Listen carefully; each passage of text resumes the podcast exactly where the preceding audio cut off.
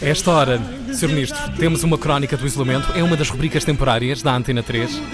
É assinada pela Ana Marco, É verdade. que a partir da sua Ah, casa nos conta destes dias.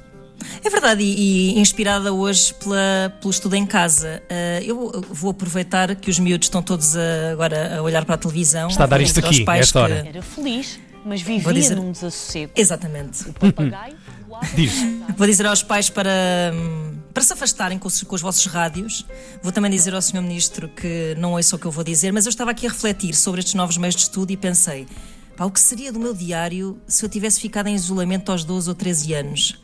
É que basicamente toda a narrativa do meu diário andava em volta do avistamento de rapazes no recreio, que eram rapazes sempre mais velhos e inatingíveis, que eu não conhecia, mas por quem me apaixonava sempre perdidamente. Não sei se se revêem nisto.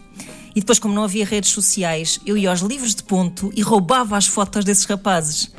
E depois só me restava contemplá-los no pátio da escola. Ora, se eu passasse o resto do ano letivo a estudar em casa, em confinamento, como é que eu ia elaborar neste meu romantismo todo? Por onde é que eu ia canalizar as hormonas? Isto angustia-me. É que está tudo muito preocupado com o aproveitamento das crianças, mas a mim não me preocupa que elas deixem de ir à escola, até porque eh, eu confio nestes novos métodos. O que me preocupa é que elas deixem de ir à escola da vida que é onde se aprende a ser um bocadinho insurreto, não é? Um bocadinho só, um bocadinho, aquele bocadinho que, que até educa, tipo escrever nas carteiras, ter ataques de riso durante as aulas, fazer cábulas nas calças. Não sei como é que se aperfeiçoa a arte das cábulas estudando em casa. E pior ainda, se não se pode ir para trás do pavilhão, onde é que se dão linguados? Se não foi um bom exemplo, porque hoje em dia não se pode dar linguados em lado nenhum. Mas, Sr. Ministro, fica aqui uma questão retórica que é: pode haver uma telescola da vida?